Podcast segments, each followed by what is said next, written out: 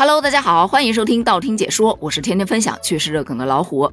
都说夫妻双方是最了解彼此的人，但就现在看来呀，这个观点不一定。因为有一位妻子跟丈夫过了大半辈子了，直到离婚的那一刻才知道，原来自己的丈夫资产过亿了。这个事件其实很简单，就是说有一位于红女士和一位秦岚男士，他们俩结婚近二十年，婚后为了照顾孩子和家庭，于是于红女士成了全职太太，家庭的生活费、各项家庭开支都是由秦岚男士负责的。但是随着夫妻两人的感情越来越淡，于红女士就向法院提起了要离婚，但秦岚男士却不同意离婚。法院查询发现，原来呀，秦岚男士多年经商有道，名下房产众多，资产早已过亿了。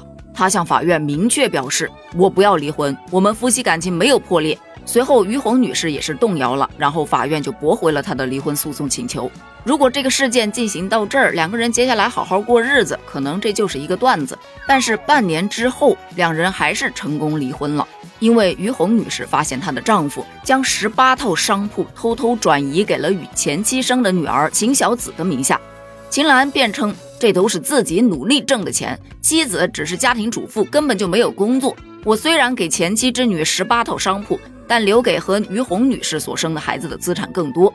她的想当然迎来了法院的反驳，法院认为于红的收入并不影响其对夫妻共同财产的共有权。所以，法院判决该赠与行为无效，判令秦小紫将十八套房产变更登记到秦岚男士的名下。事件到此告一段落，很多网友掀起了轩然大波。有调侃的就说：“看见没，这下好了，由一个亿万富翁变成了两个五千万富翁了。快快问问你老公，是不是在外头瞒着自己资产过亿了？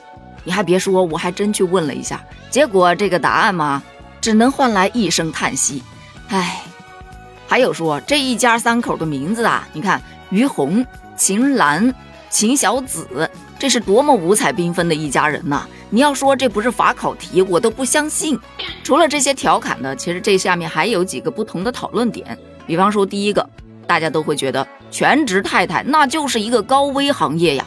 女人一定要经济独立，对你自己认定的这个人，你没有十足的把握，尽量的不要去选择做全职太太。另外，真的不要看低了全职太太，要料理家里的家务，要带孩子，还要照顾老人，这真的一点都不比在外面打工轻松。再说了，每个女孩不都是在父母的手掌心里面长大的吗？我相信应该没有哪个父母从孩子一出生就开始把她往全职太太上面去培养吧。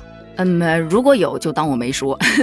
咱们继续往下走，就说全职太太在一个家庭当中占有举足轻重的地位，她把一家老小照顾好了，把家里打理得井井有条了，才能让另一半在外放手拼搏，安心工作。所以，不管是全职太太还是全职工作，都有在为这个家庭而努力。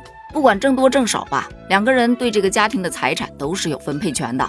探讨全职太太这个问题时，我看到了另外一则新闻，也是今天上了热搜的。就说在成都有一服装市场，老婆花了几十块钱买了件衣服，老公就强行拉着老婆要去把这个衣服给退掉，老婆不同意，老公就说叫你不要买，那是我的钱。这让我想到了以前非常火的一个段子：结婚前我养你啊，结婚后是我养的你。所以说，经济独立很重要，没有经济独立就没有人格独立。啊，当然也不是全部的家庭主妇都这样啊，因为子非鱼，焉知鱼之乐？如人饮水，冷暖自知嘛。咱们再来聊第二个争议点，第二个争议点就是说，夫妻间的财产应不应该保密？难道就一定要全公开吗？这个就有小伙伴解释了，如果是夫妻共同财产，那还就是得全公开；但如果两个人本身就约定好了实行分别财产制，公不公开就无所谓了。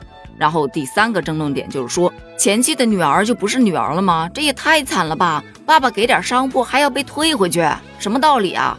前妻的女儿当然是女儿啦，但是这爸爸他不还没有离婚吗？那所有的商铺都属于夫妻共同财产。如果他真心实意要给自己的大女儿财产，是必须要征询妻子的同意的。妻子同意了，你就可以给，在背后偷偷摸摸的转给自己的女儿，这个就属于转移财产了。不过离婚之后呢，爱怎么给就怎么给，给多少就看你对女儿有多少爱了。以上就是这个事件全部的探讨点了。那关于这个事件，你还有什么想说的吗？欢迎在评论区发表你的观点哦，咱们评论区见，拜拜。